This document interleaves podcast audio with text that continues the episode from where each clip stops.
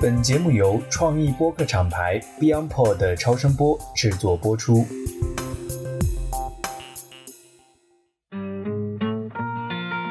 大家好，这是一档专门讨论巴菲特的播客节目，让我们一起聊聊每个人眼中不同的巴菲特、不同的投资理念、不同的人生态度。各位听众朋友，大家好，欢迎来到最新一期的《成为巴菲特》。今天跟我一起录节目的还是我们的常驻嘉宾南天老师，欢迎南天老师。大家好，我是南天。南天老师现在南京，我在上海，我们都在这个疫情当中，这一次是没有能够见面，是远程连线。南老师，我们这个节目上线以后，也受到了很多的好的反馈哈。你这边有关注到一些什么反馈吗？很有意思吧，也来了一些朋友，其实原先抱着很好奇的心情嘛，对吧？比如在小宇宙啊，在哪里听我们节目，结果发现好像我们确实讲到的这个巴菲特的故事啊，视角还是不太一样。很多朋友跟我们讲法都说是视角比较独特，我觉得这可能是代表了大家的心声吧。其实这个节目，我们制作人 Hack 跟我说，我们在苹果呀，在很多其他的一些平台也收到了很好的反馈，尤其在苹果。有非常多的听众，然后也获得了苹果的一些推荐，我还是蛮高兴的。我觉得我们找到了一个好的角度，能够跟大家一起来讨论巴菲特，以及借由巴菲特他的投资的一些决策对他产生一些重要影响的人，以及我们更多的人对价值投资以及人生的一些理念，我觉得还是非常好的一个方向。应该讲他的商业传奇确实太有意思了。我们都是喜欢故事的人嘛，由故事里面去思考，其实对大家来讲挺开心的。那我们在前面几期其实已经聊过了 Gecko，还有这个美国运通哈。然后今天呢，我也很高兴，就我们今天有机会来聊一个非常有意思的 case—— 喜诗糖果，就是 s e s Candy。其实，在我们的第一期节目上线之后，我们说听友们想听哪个故事，其实就有好多听友提出来想听这个关于喜诗糖果的。所以，为什么大家对喜诗糖果这个案例这么感兴趣呢？任老师，你觉得？第一个直观感受这样的，就巴菲特的好多持有的企业啊，我们中国人其实也能感受到可口可乐、别的什么。但是我身边绝大多数人，首先根本就不知道喜事糖果是什么，没吃过，也没有概念，就说对那个产品本身都没有概念。第二个呢，巴菲特在早期投的这些个企业啊，他也拿了很多年。这个故事呢，应该讲也蛮有意思的，而且这些企业呢，让很多听友的感觉是说，是那种比较接地气的故事，比较小的案例。咱们节目播出后啊，有一个朋友就问。巴菲特后来不是在中后期的时候也投过一些华尔街的企业嘛？问那个里面当时怎么决策啦，当时的故事啦，我就很无奈的跟他说：“我说我也想讲给你听，可是我作为局外人完全不知道这些他们巨头内部最后这个故事是什么，这是个巨大的信息不对称。”那说回到今天的喜事，就在于说这个案例的优点在于它整个故事是一种比较公开性的，应该讲信息是否充分对这个故事的影响不大的，所以我想这个案例特别适合来聊吧。对，而且喜诗有两个点，我自己觉得看下来是非常有意思的。一个就是大家都知道芒格对巴菲特的影响，巴菲特说芒格是把他从猿进化到人的一个重要的推手。那么一个非常标志性的案子，其实就是他们买喜诗糖果，因为在这个 case 里面，他付出了远超于净资产的成本。如果从这个格雷厄姆的观点来看，这应该是个很贵很贵的价格，是可以接受的这样一种投资方法，所以它非常有标志性。代表着他投资风格重大的一个转变。另外一个来讲的话，我因为喜事糖果就像您刚才讲的，他们买的时候是一个私有企业，就没有上市，对，相当于是私有转全资收购。后面其实是只有通过伯克希尔哈萨维的财报才能够看到这个公司的相关的这个情况。但也正因为如此，所以其实信息相对来讲是公开的。如果它一直是一个私有化的一个企业的话，其实我们也不知道它的情况是个什么样的。是。这里有个很有意思点，就是大家喜欢巴菲特，当然是因为他买股票了嘛。然后我们觉得我们能学股神，对股神嘛。但事实上，那个对巴菲特业绩、长期业绩增加最多的，恰恰都是那些要么就是没上市的，要么上市之后它上市的那个部分其实是没怎么体现，或者你不太清楚的。关键是它实际商业运作的占比更大的。所以我觉得从这个角度来讲。阿勇老师也讲了嘛，咱们一起上去说了，挑了几个比较代表性的早期、中期的一级市场的一级行业里的投资的这些标的，这个对听友来讲的话，可能帮助会更大一些吧。那我们在开始之前，我们简单的把这个投资的故事的一些基本信息，可以跟大家去介绍一下。这笔交易呢，其实是在一九七二年一月三号做出的。这笔交易当时的公司的报价是四千万美元，账上有一千万美金的闲置资金。相当于其实是一个三千万美元报价，但是呢，因为它的账面上只有七百万美金，就净资产，所以当时呢，巴菲特、芒格相当于其实是咬咬牙，最后报了个两千五百万美元的报价哈。是，当时说再多十万就不买了，然后最后对方接受了这个 deal 哈。后来芒格说，他说我们当时非常愚蠢，如果多要十万美元，对方我们可能就买不了这个公司了。是。用两千五百万美元买了一个净资产七百万美元的糖果企业，然后那一年它的利润大概就是在两百万美元左右吧，是，就是大概在两百零八万美元，一九七二年。对，但这个公司是个现金奶牛，很能赚钱，所以到了一九七七年的时候，它的税前利润就五年以后，它就从两百万美元变成了一千两百八十四万美元，六倍。再到了一九八二年，又过了五年。这个利润又 double 了一下，到两千三百八十八万美元，就将近两千四百万美元。税前净利，税后的话差不多是两百到六百，然后六百到一千三，确实是十二年加速了两次。我们节目的一个特点哈，就南老师从我们一开始录节目的时候就说，我们希望能够回到这个交易当时所面临的时代环境、经济的特征以及当时社会的特点来去看这个交易，而不是简单的我们去倒推。南老师也可以跟我们介绍一下，就是放在大的一个时代背景下，这个交易发生的时候，什么样的一个历史环境？喜诗的故事肯定很多亮点啊。我们先讲讲今天第一个大的亮点。当时这场投资看上去是多么奇怪的，我们今天看很成功，当时看是一个匪夷所思的。请许我先讲一下背景。美国的那个著名的经济学家讲的滞胀，经济停滞衰退，然后同时伴随着非常厉害的通胀呢，是从一九六九年起步的。第一个大的浪潮结束呢，是到一九七五年，一共呢是五年多六年左右的时间。然后呢，伴随着后来不是高利率嘛，就打击通胀嘛，美国经济非常萧条，慢慢复苏，又花了个五六年，一直到八十年代初期才能走过来。那先歪个楼啊，先说一下为什么说巴菲特从买下这个企业起始之后啊，过了十二年才在他的致股东信里面来讲这个企业呢？我一个个人的猜测是说，他至少已经完成了前面在大的滞胀背景下。一个是恶劣的通胀，一个是经济低迷，两个阶段熬过了之后，他觉得盖棺定论了。十二年过去了，可以跟大家说了。那这十二年前的故事什么呢？我来说一下啊。我们常说巴菲特买好多企业，像上次说 Geco 啊，或者说美国运通的时候也讲到，这些企业都会是当时看并不像是个价值投资。其实这个也不像。我给大家复述一下，他们是七一年年底去建的创始人的家族，创始人家族呢，实际上在这个时候呢，已经传到了第三代。第一代人呢，差不多是五十年前开始做的这门生意，我没记错的话，好像是在洛杉矶五十年。然后五十年做下来呢，应该讲当时已经进入一九七二年了。实际上通胀已经开始了三年。按道理来讲，通胀阶段里面这种能提价的消费品，对吧？喜事糖果是这种大家带有情感、带有爱意的巧克力。那这个东西按理说呢，应该讲是一个比较好的抗通胀的消费品吧？其实我第一次看到这故事最大的感受就是，这创始人家族为什么要把这头现金牛卖给巴菲特？我现在后来一个猜测，可能也许这家人经营了五十年，实在是不想再看下去了，也有可能吧。总之，七一年年底谈判，那七二年完成的交割，那么我们就用七二年成交的数据来看一下，我觉得特别能说明问题。我们先看经营情况，我们再来看估值。是这样的，七二年它差不多能卖多少呢？三千一百三十三万美元的营收，大概卖多少磅啊？就是因为我们知道美国人那个计量单位是英制的嘛，不是我们这公制单位。大概多少呢？是一千七百万磅不到的样子。糖果大概卖个三千一百多万的美元的营收。下个事情重点来了，做三千一百万的营收，它税后净利润只有两百零八万。我翻译一下，就是用两百零八除以三千一，净利率只有百分之六点六。首先从净利率的角度来看，这门生意利润率的水平并不高，净利率百分之六点六。我不夸张的说一句啊。今时今日，大家作为 A 股的投资人或者美股投资人，你到上市公司翻一翻，净利率比六点六高的公司多的简直你数都数不过来。这个六点六的净利率是不是不值得做的生意呢？也不是，因为它净资产比较少。那艾勇老师刚才在前面已经介绍了，其实说到头，它差不多就那么个七八百万的净资产就够了，账上现金是没什么用处的，因为做巧克力生意嘛，又需要多少现金呢？所以差不多的概念是这样讲的：七八百万的净资产，一年能赚两百万。其实这个净资产的回报率还是可以的，差不多有百分之二十五左右，是一门不错的生意。有 ROE 非常高，是这 ROE 非常高吗？有百分之二十五呢。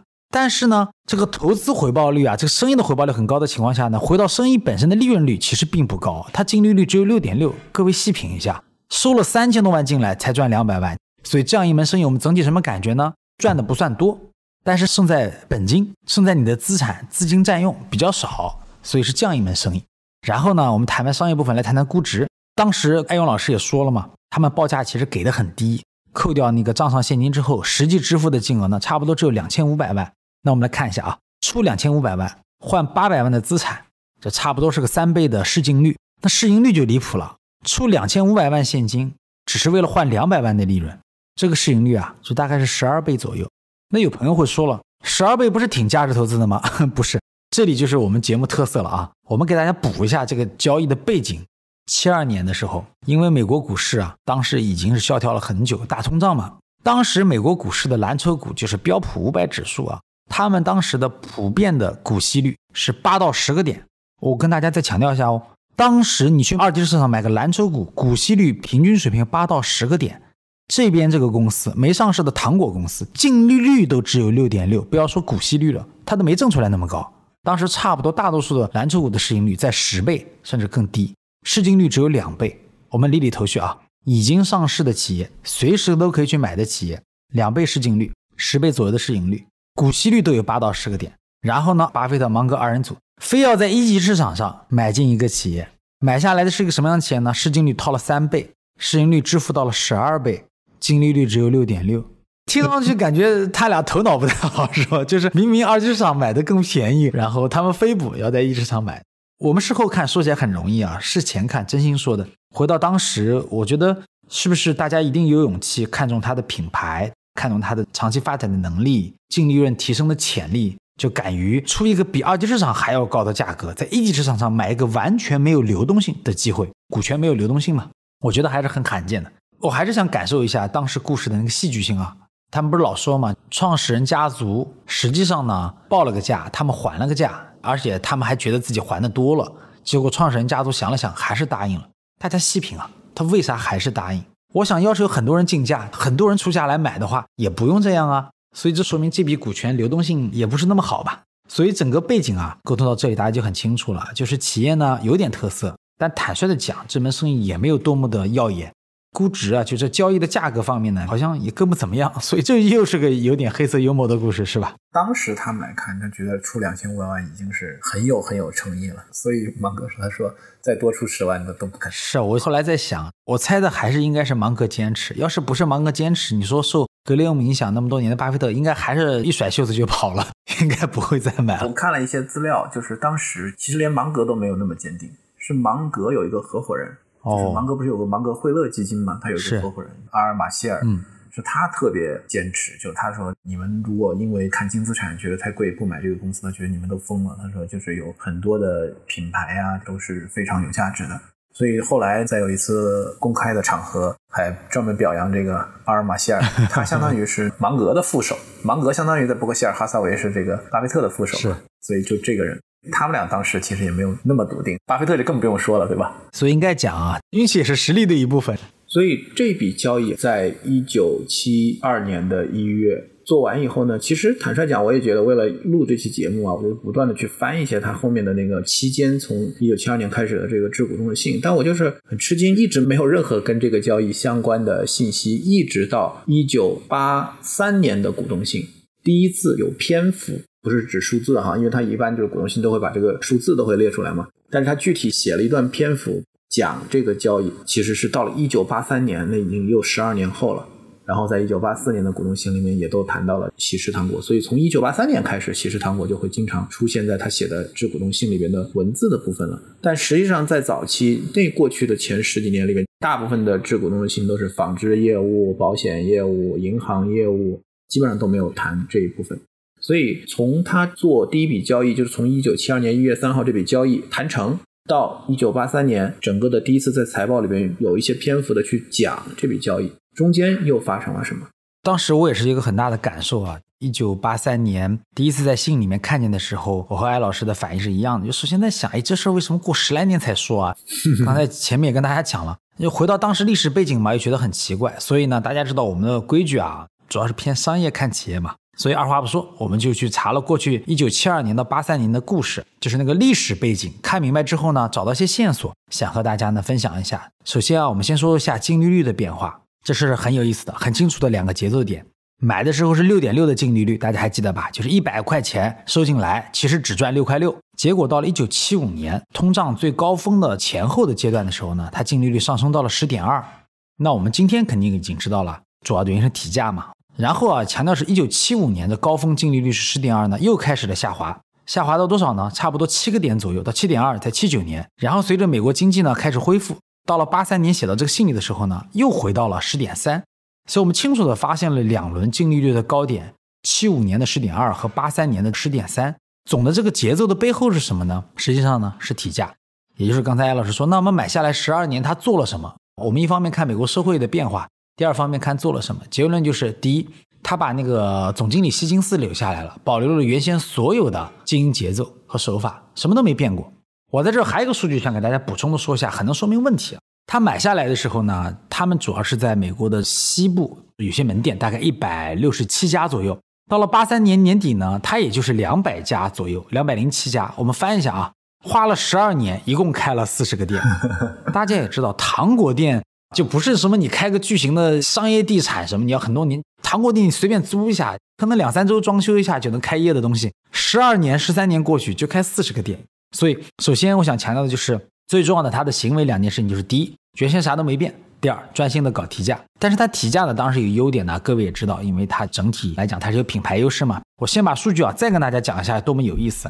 我们去对比七二年到八三年啊，最后发现十二年里面呢，其实营业收入的增速呢大概是十二点八，净利润的增速呢是十七，净利率平均水平呢是八点五。这几个数字啊，不要说放在 A 股和美股，任何一个上市公司看也是平淡无奇的。那营收十个点多一点，净利润百分之二十到不了，净利率的水平呢，就是赚钱的能力呢，也就十个点不到，八点五。但是在这个里面啊，巴菲特其实在八三年信呢自己也这么说的，他说。我们认为衡量一家糖果店经营绩效的标准在于每家店卖出去糖果的磅数，而非销售额，就是在于销量而不是金额。但是他也承认，比如说八三年，其实平均一家店的销量还减少了百分之零点八呢。别觉得这个少哦，实际上这已经是一九七九年以来较好的表现了，累计降幅大概是百分之八。在七十年代成长高峰之后，这个销量的增速就已经很缓慢了。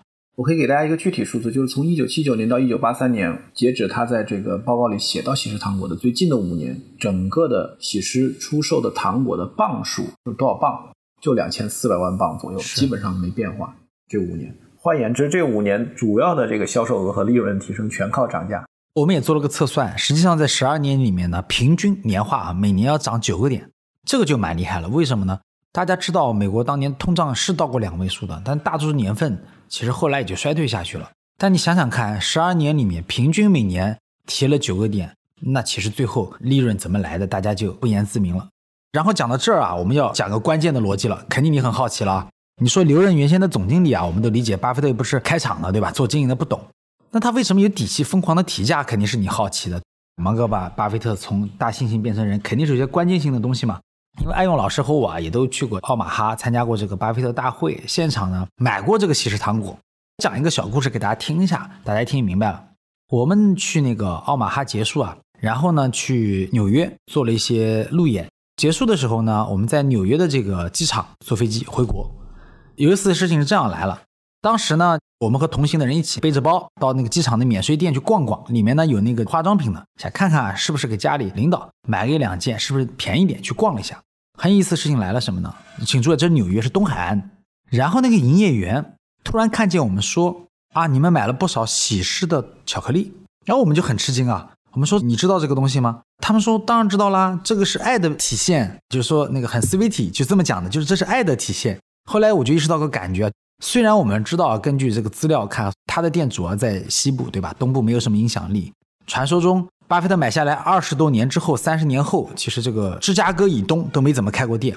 但是全国人民都知道，逢年过节，你给你的女朋友，你给你的太太，或者说什么样的人送一个小礼品，送这个很合适。那就说明什么？说明他这个品牌形象，这个社交的作用啊是很突出的。这个是已经形成深刻的认知了。请注意，我是在纽约的机场。但这个东西本身怎么样呢？我得说回来跟大家听一下，这玩意儿甜的要死。以我一个中国人的标准来讲，他是吃不下去的，就你最多能吃几口，舔一下就差不多了，因为太甜了。所以我在想，就是老美为什么逢年过节送，平常不买？比如说 M M 豆，平常吃。我想 M M 豆可能没那么甜，可以平常吃吧。这玩意儿甜的实在是真的叫令人发指。所以说回来，第一什么都没变，按照过去的品牌来保证质量的生产和宣传，但是呢，有着品牌力一直在提价。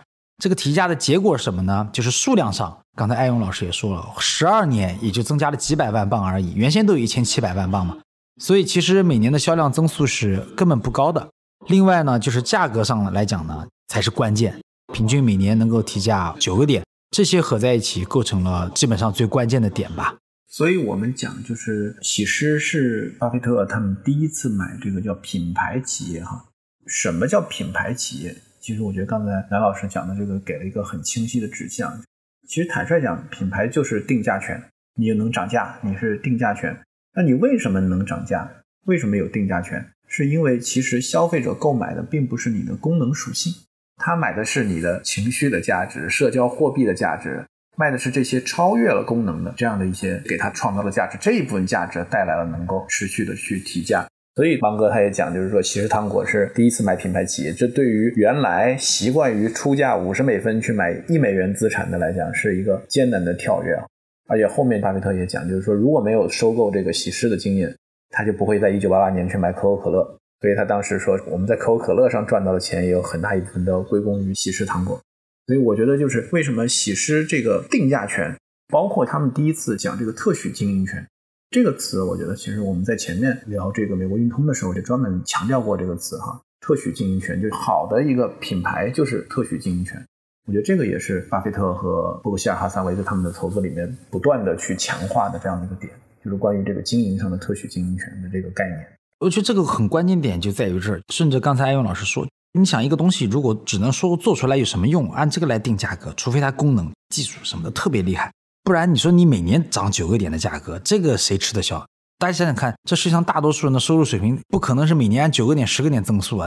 说回来，我觉得很有感触的是什么？是后来巴菲特在股东大会说过，就是如果没有喜事糖果，他没有办法在将来真正就是说对于伯克希尔的命运来讲特别重要的一次出击，就是投资可口可乐，而且投资可口可乐好多好多年。就这个核心性的这个理解，正是通过在喜事糖果这十来年的整个过程，他感受到的。所以说，我们刚刚啊，在这些节目里面跟大家讲，比如说当时为什么这个交易看上去很奇怪，比如说这十二三年到底做了什么，就说确实是的，站在商业的角度，这个故事的关键在于说要理解品牌的价值嘛。我觉得他有一个地方讲到了，就是南天老师在前面的节目里面强调，就是刚才我们在讲，他不是以磅数每一磅的这个来去衡量嘛？他说我们卖的这个磅数其实一直没有变化过，这从一九七九年到一九八三年，是这五年基本上就卖两千四百万磅。当时呢，他的一个在经营上的挑战呢，他说他面临这个价格的上涨，而这个价格上涨呢，体现在两个维度，一个就是说平均每磅的这个原材料成本，你刚才介绍就在通胀的一个大背景下，原材料肯定是上涨的。还有一块呢，其实就是每磅的人工成本的上涨，因为通胀的情况下，其实人力成本也会上涨，买什么东西都贵了，那工人也要加工资，所以其实他就关注的就是说，他的盯一个经营指标，就是咱们第一期节目那时候也讲，就盯哪个指标，就像改口盯那个每一个人处理多少份保单，他就是说他要盯这个每一磅糖果的这个成本，尤其是扣除原材料的这样的一个成本，因为他觉得原材料成本上涨，反正所有竞争对手都要承担这个。反而对于这种有品牌溢价的品牌来讲，其实原材料成本上涨，它是能够通过提价就把这个原材料的这个上涨给 cover 掉了。但是他特别关注的就是说，以每一磅为单位的人工成本的这个上涨，这个就涉及到人效，就涉及到平效，涉及到就是我们讲的他为什么没有扩张开店，他特别关注这样的一个指标。我们可以稍微讨论一下，那么就是你看他这个卖糖果店，它是个直营店。也没有什么加盟，也没有进渠道，感觉就是一个用开店的方式来卖这个糖果。那也是它作为一个品牌啊，就是一个非常重要的一个点。我不知道这个大家能不能理解，就是说你卖一个糖果，其实你应该去更多的分销渠道啊。我们看现在很少有糖果开一个专营店的，大部分都是在一些通路里面，在货架就在这样一些渠道里面。那它其实是通过开专营店、直营店来去卖的。而且我看他的报告里面讲，他说光圣诞节前四周。这一个月，它的业绩和它的利润分别要占到全年的四成，是七五成，就百分之四十和百分之七十五。换句话说，全年百分之四十的业绩 都是在这一个月卖出去的。是，然后这一个月又贡献利润，又能贡献百分之七十五，全年百分之七十五的利润，再加上什么复活节、情人节，像你刚才讲的，它是爱的象征嘛，业绩也特别好。换言之，在其他的时候，这个店没什么生意，就这个生意其实是很一般的一个生意。所以我觉得就是这几个特征。大家想想，把这几个组合起来，是吧？涨价、直营，然后在非常特定的 seasonal 时间点的这样的一个销量，这样的话，对他用人来讲，他的人工可能也是季节性的，我觉得，就可能在那个节庆的时候，他会非常的多。所以这样的加在一起，构成他的一个生意的模式，我觉得还是一个非常立体。你想在上个世纪七十年代、五十年前直营的一个糖果的店，我们最近这几年看，大部分新药品品牌在建这个 D to C 的模式，都是基本上是以在线为主嘛。但当它的生意体量到了一定体量的时候，它要走线下，它还是要去到传统的这个经销商渠道里面。但是很多的品牌现在都意识到，开直营店它不仅仅是一个销售通路。它同时本身就是这个品牌资产或者这种品牌型的企业经营方式的一个非常重要的支撑点。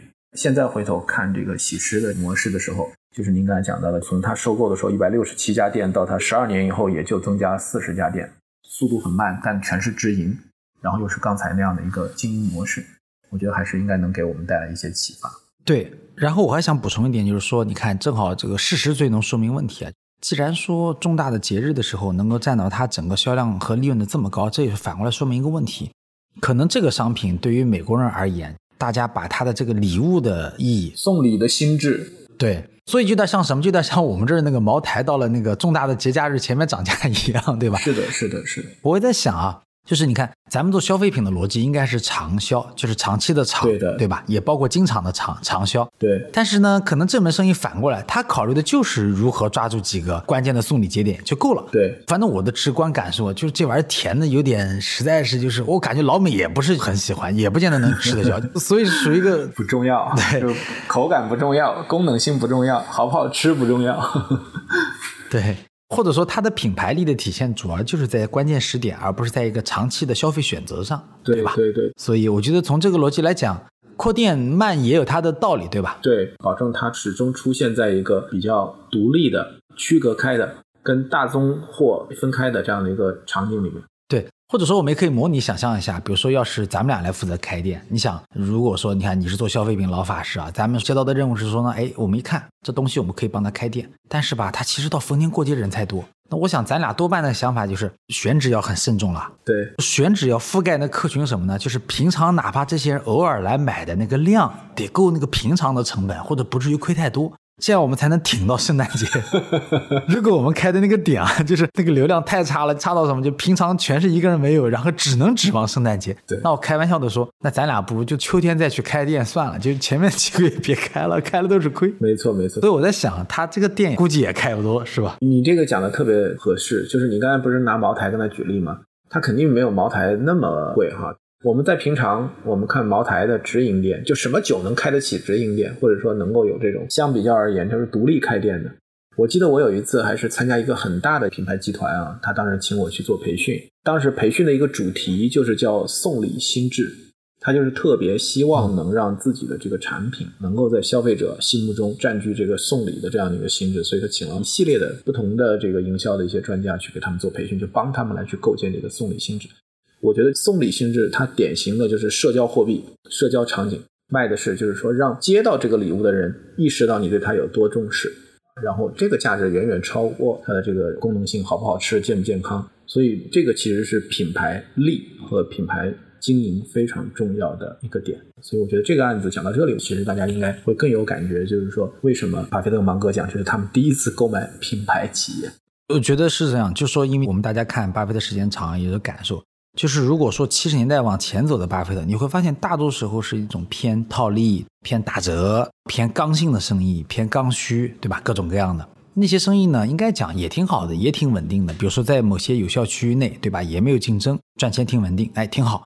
可是好像那些生意的利润的增速啊，还有好多那些向上的弹性的部分是不太够的。确实，所以说喜事糖果为什么是他一个里程碑级的案例？就从这时候开始起。为什么有的生意就是能比别人多赚一点，而且还少占用资本，对吧？大家也知道，巴菲特特别计较这个，就是你占用我的资金多不多，对吧？对。那应该讲品牌生意对他而言就慢慢打开一扇大门了。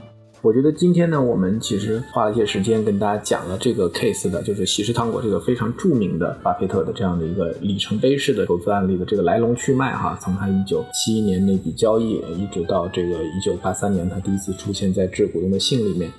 我们应该能看到，第一就是他们是怎么做出这个决定购买这个企业的，以及在他们购买完了之后，接下来的十年他们又做了什么，怎么来去经营改造这家公司，最终实现购买了一个品牌型企业的这样的一个故事。